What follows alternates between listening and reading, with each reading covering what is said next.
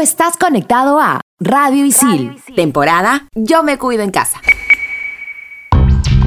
Bienvenidos a Expansión Geek, temporada Yo me cuido en casa por Radio Isil. Yo soy Gustavo, más conocido como Tungling, y hoy jugaremos Ghost of Tsushima. Yo soy Hulz, alias Pinky Winky Doo, y si no la recuerdas, hoy te contaremos la historia de Samurai Jack. Te saluda Manuel, más conocido como Frijolito, y hoy hablaremos sobre uno de los juegos más descargados del mundo, Fruit Ninja. Manda partida. Level 1. Hadouken! Monster kill! Level 2. Oculus repaired. Fatality. Level 3. His name is John C. Level 4. This is Sparta! Level 5. Dracaris. Game over. Radio Isil presenta Expansión Geek.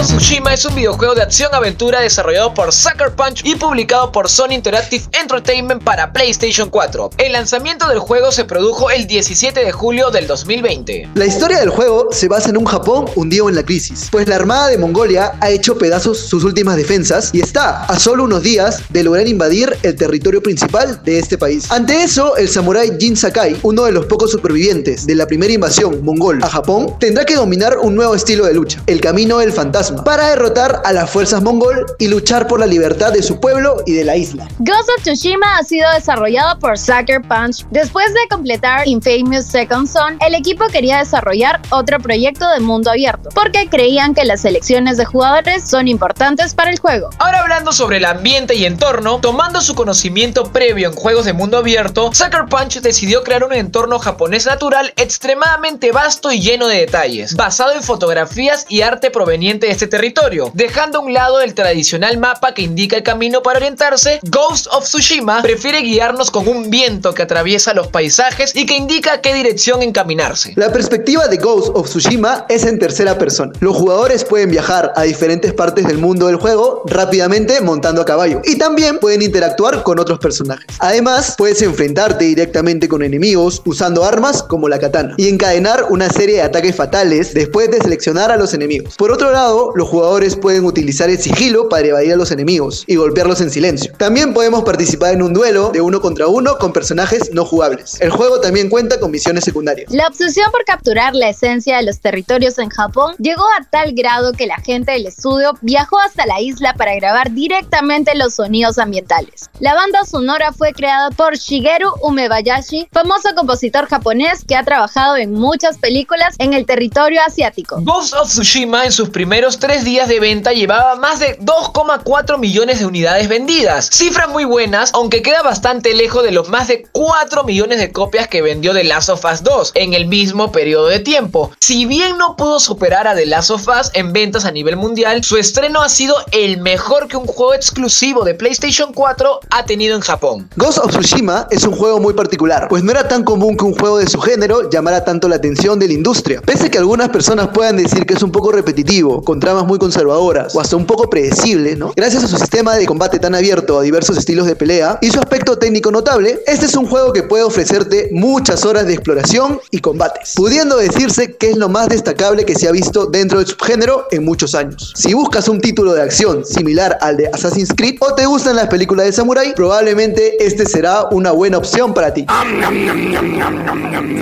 Expansión Geek. Sinceramente tengo demasiadas ganas de jugar Ghost of Tsushima, me han dicho que es muy bueno, he visto las fotos y son increíbles, parecen sacadas de una película. ¿Ustedes qué opinan? A mí me parece súper genial porque por ahí lo comparan, como decía Manuel en la información que hemos dado, como un Assassin's Creed. Como yo no he jugado todos los Assassin's Creed que hay, porque quizás ya hay tantos y me pierdo, quizás como este ya es algo nuevo, quizás por ahí lo pueda agarrar. Y me gustaría, me da mucha curiosidad jugarlo. A mí me encanta que revaloricen este perfil de samurái que sabe meditar sus ataques, que es súper disciplinado disciplinado, siento que son unos valores que uno podría acoplar a su vida. De hecho, el valor de la disciplina es un valor súper importante cuando quieres ser un gamer profesional. Me lo van a negar ustedes. En algún momento seguro se les ha pasado.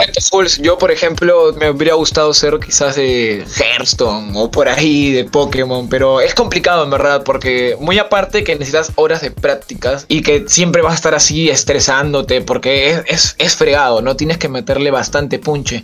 Pero también algo muy cierto que antes de decir, ¿sabes qué? Voy a ser gamer profesional y voy a salir adelante con mis sueños de ser el mejor jugador del mundo, ah, no hay que irse a la realidad. Hay que hacer una autocrítica a uno mismo y decir, ok, ¿soy bueno para este juego? ¿Sí o no? Mírate videos y mira los jugadores profesionales actuales y di, ok, yo llego a ese nivel o si le meto un poquito de práctica, podría llegar a ese nivel y ahí te darás cuenta que sí puedes ser un jugador profesional o quizás no. Exacto, Gus. Uno de los valores básicos y primordiales para ser un gamer profesional es la disciplina y poder ser consciente si uno es bueno o no en un juego. Si tú sabes que eres bueno, mi recomendación es dividir tus metas grandes, tus objetivos grandes, en metas chiquitas, en objetivos cortos. Por ejemplo, si soy dotero, en vez de así ilusionarme en ser un gamer profesional, de repente puedo aprender lo básico. No sé, aprender a hitear, incrementar mi pool de héroes, saber a qué posición voy y no quedarme el carry así súper poderoso, ¿no? No te olvides que seguimos en el siguiente bloque aquí en Expansión Geek, temporada Yo me cuido en casa por Radio Isil.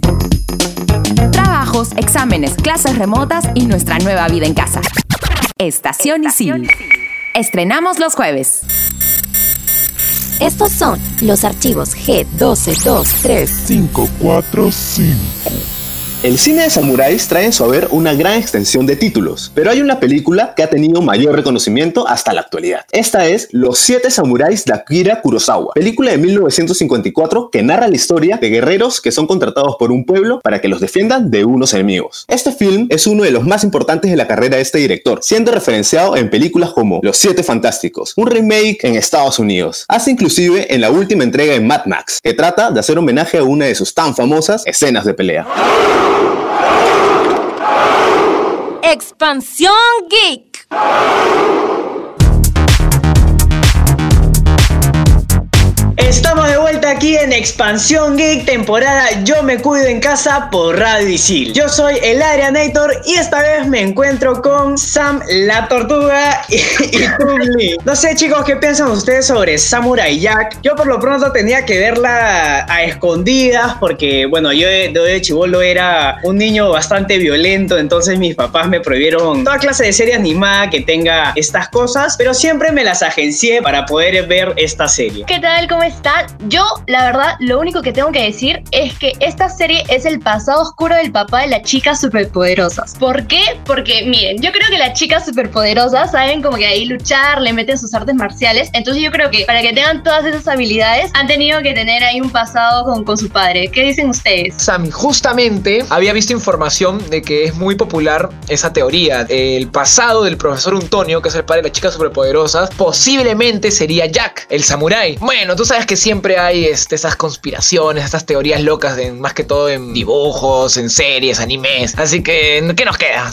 Pero, así como Adrián dijo su pasado oscuro con Samurai Jack, yo tengo que decirlo rápidamente. Mi mamá, en mi caso, que era una persona muy religiosa hasta ahora actualmente, ella no me dejaba ver muchos programas, ¿no? Más que todo la, clásica, pues, los 90, ¿no? Que Dragon Ball es del diablo, etcétera, etcétera. Pero gracias a Jesucristo Superstar, Samurai Jack sí le gustaba, porque como era alguien que peleaba contra un demonio y el bien ganaba, era como que, hijito, eso sí puedes ver. Y yo como que decía, bien, al fin puedo ver sin ningún problema. Pero bueno, vamos con un poquito de la sinopsis de Samurai Jack. Les cuento rápidamente, chicos. Es la historia de un joven príncipe guerrero samurai quien es transportado a un futuro distópico por Aku, el señor de las tinieblas, ese demonio que les dije, donde comenzará su travesía en búsqueda de volver al pasado para revertir todos los daños hechos en su mundo. El creador de esta joya animada es Yendi Tartakovsky, que también creó Dexter, las chicas superpoderosas, como ya lo habíamos mencionado, y la guerra de los clones de Star Wars. Entre 2001 y 2004, Cartoon Network transmitió sus primeras cuatro temporadas, pero el Samurai Jack regresó en 2017 por Adult Swim. Yo recuerdo que utilizaba el recurso de división de pantallas para las escenas de lucha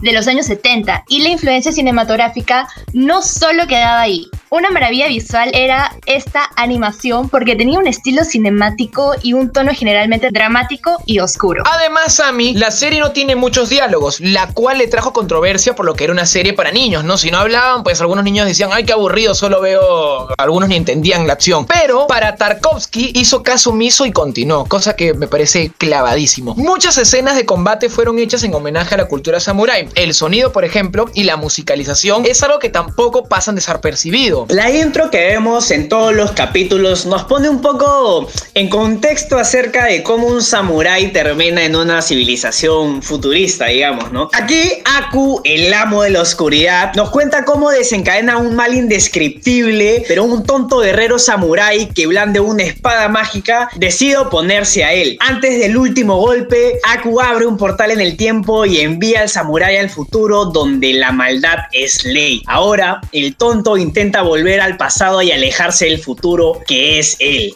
¡Aku! Qué buena intro. Pero ahora chicos hablemos un poco del personaje El Samurai. Era un hijo del emperador, su padre lo aleja justo después de que Aku regrese y vemos cómo lo va entrenando en diferentes partes del mundo. Aprende diferentes artes marciales y formas de lucha. Uno como niño quizá no note esto, pero es increíble verlo de grande porque diferencia las culturas con las que entrena, o sea, sus trucos, las tribus africanas, egipcios, romanos, unos y hasta vikingos. El destino de Jack era portar la espada y proteger a su pueblo de Aku. Era un super guerrero, pues, ¿no? Tenía todas las habilidades, todas las culturas más conocidas, ¿no? Pero no es su nombre. Muchos creemos que sí, es Samurai Jack, Jack, Jack. Pero coloquialmente, en el mundo del futuro en el que queda, eh, los chicos dicen Jack como si fuera oye, o chico, niño, muchacho, entre nosotros lo- los panas, ¿no? Lo causa, batería, manito, mano, eh, tú sabes, pues no, Jack, ven para acá, güey.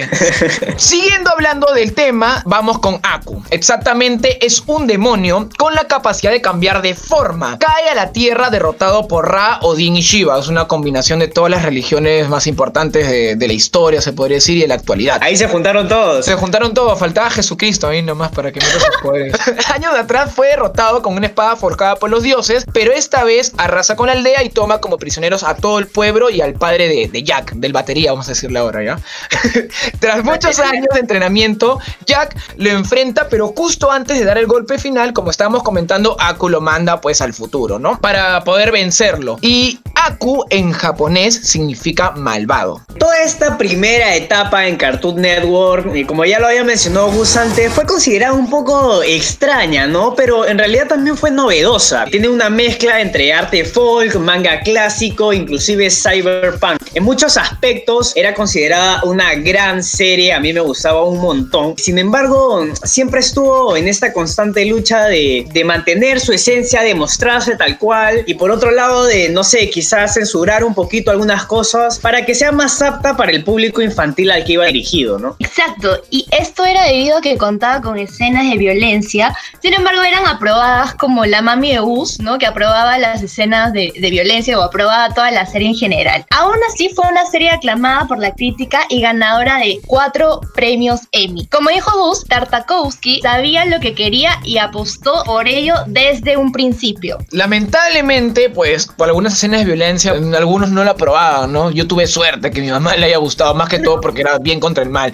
Y la serie, pues, fue cancelada. Y justo antes que Jack pudiera derrotar a Aku, yo me acuerdo que habré visto, pues, los episodios porque me gustaba bastante. El episodio final creo que fue súper anticlimático. Fue como que, ya, ¿y ahora qué sigue? Y al día siguiente o a las horas, pues, pues, supongo que seguía, no me acuerdo bien. Ya, era de nuevo del principio. Y tú te decías como que, ¿qué? ¿Qué fue? ¿Qué pasó? Eh, obviamente yo habré dicho, lo cancelaron. ¿Qué habré pensado en ese momento? No recuerdo bien. Solo sé que me quedé triste porque a mí me encantaba la serie. Lo que daba más cólera es que muchas series quizás terminaban y, y feo porque terminaban feo, porque así las terminaron hasta las patas. Pero en este caso, pues fue cancelado, ¿no? Y era como que, ¿por qué me hacen esto? Pero siguiendo, pues con la info que tenemos acá, el gran Tartakovsky anunció proyecto de terminar la historia en una película animada. Eso habrá sido, pues, por el 2010, si no me equivoco, la cual nunca llegó. Aún así, tuvimos una última temporada que se estrenó en el 2015 en el canal Adult Swim, cosa que todavía yo no la he visto y no, no me ha dado tiempo. Yo sabía, me acuerdo que me emocioné, pero no sé, yo soy así con algunas series. Bueno, Gus, si no la has visto, te la recomiendo porque ya para esta etapa final, libre de restricciones de edad, la serie se torna mucho más seria mucho más oscura. La trama mejora con escenas de lucha sin censura, alucinaciones de cadáveres, masacres. Bueno, creo que esto es un punto a favor de la serie porque los fanáticos de esta serie cuando eran chivolos se conmocionaron mucho cuando se anunció que regresaba. Entonces, de repente ya habían madurado, ya preferían ver otra clase de contenido. Entonces, se podría decir que la serie maduró junto con sus fanáticos. En esta última temporada se proyecta el odio y la autocompasión que sufre mi causa Jack luego de estar atrapado por 50 años y bastante tiempo sin haber cumplido todavía su misión. Alerta spoiler. Y si viste esta serie, sabes que Jack comienza a crear una vida en el futuro, obvio sin olvidar su objetivo. Pero esto le genera la duda entre regresar al pasado para liberar a su pueblo y a toda la humanidad o quedarse en el futuro. ¿Se imaginan hacer estos viajes en el tiempo a su locazo? Esta temporada mantiene la esencia de la serie y expande su universo sin llegar a sentirse forzado y trayéndonos de vuelta a viejos personajes con un propósito. Les dije que no quería spoilers y aquí ya me lo están soltando poquito a poquito. Ah, miren, me voy a matar. ya, tenemos que sumarle a estos sus espectaculares visuales en los cuales observamos arte chino y arte manga japonés. Ok, ya, está bien, está bien. Me lo esperaba, me lo esperaba. Y bueno, ya que estamos nadando en nostalgia, Tartakoji tocó muchas puertas con el proyecto en mano para poder continuarlo, pero fue en el 2010 cuando Cartoon Network con IDY Publishing sacaron una temporada nueva en formato de cómic, pero esta serie solamente llegó al número 20 hasta que fue cancelada. Y si quieres seguir enterándote sobre samuráis en la época tecnológica de las apps, en el próximo bloque hablaremos sobre Fruit Ninja. Estamos en Expansión Geek, temporada Yo me cuido en casa por Radio Isil. Mientras tanto, en Silicon Valley... Facebook elimina publicaciones con información falsa. Facebook Incorporated anunció esta semana que eliminó 7 millones de publicaciones en el segundo trimestre del año por compartir información falsa sobre el nuevo coronavirus, incluido contenido que promovía medidas preventivas falsas y supuestas curas. Explicaron los datos como parte de su sexto informe de cumplimiento de normas comunitarias que presentó en 2018 con reglas mucho más estrictas. La compañía con sede en la Bahía comentó que se invitaría a expertos externos a auditar de forma independiente las métricas utilizadas en el informe a partir de 2021. Expansión Geek.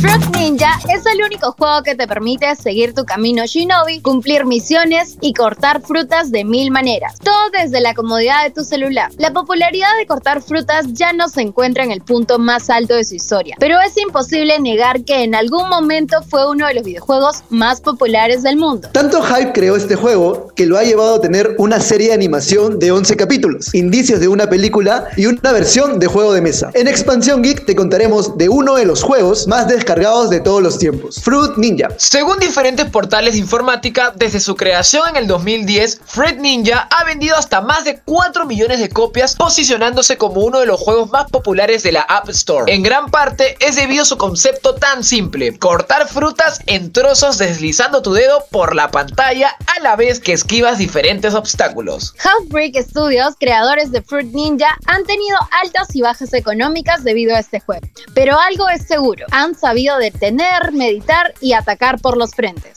En la actualidad tienen alrededor de 7 versiones del juego para diferentes plataformas. Entre ellas destacamos a la VR, la PlayStation 4, versión de PC y Xbox 360. En esta última han aprovechado la tecnología Kinect, con lo que cortar frutas implica hacerlo con todo el cuerpo. El juego tiene más de 9 años de haberse lanzado. Por supuesto, ha evolucionado muchísimo. Anteriormente ofrecía 3 modos de juego. Podías elegir entre clásico, arcade o sim. Lo que variaba eran las vidas con las que contabas y el tiempo, pero todos se jugaban en solitario. Uno de los cambios más interesantes vino de la mano con el lanzamiento de Fruit Ninja Fight. Esta entrega se enfoca en el multijugador 1 vs 1, con un tiempo límite y tienes que enfrentarte contra amigos y familiares para ver quién es el que corta más fruta. Por otro lado, en este título la parte estratégica del juego la encontramos en los nuevos potenciadores que nos permiten lanzar ataques especiales, como torbellinos, tener invisibilidad, congelar la fruta del oponente, entre otras cosas.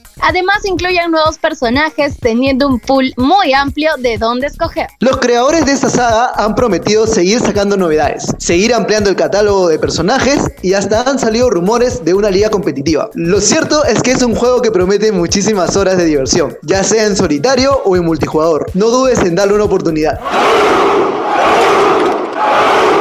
Expansión Geek.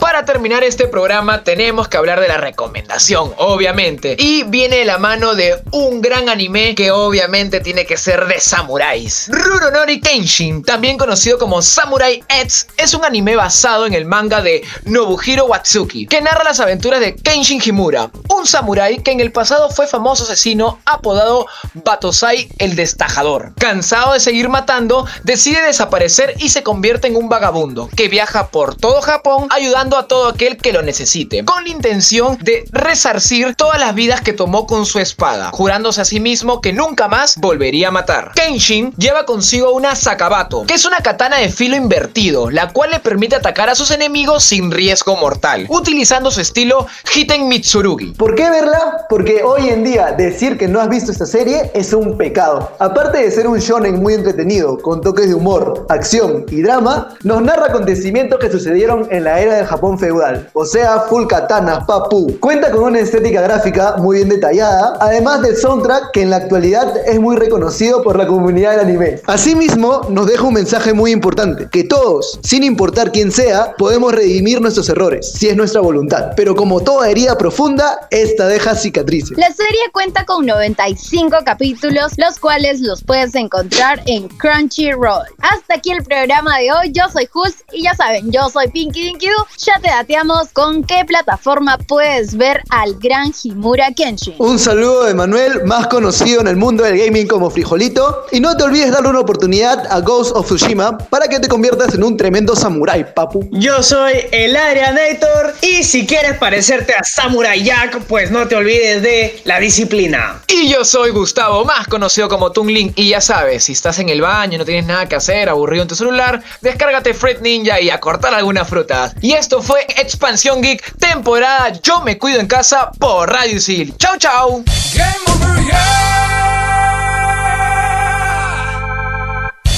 Tú estás conectado a Radio Isil, temporada Yo me cuido en casa.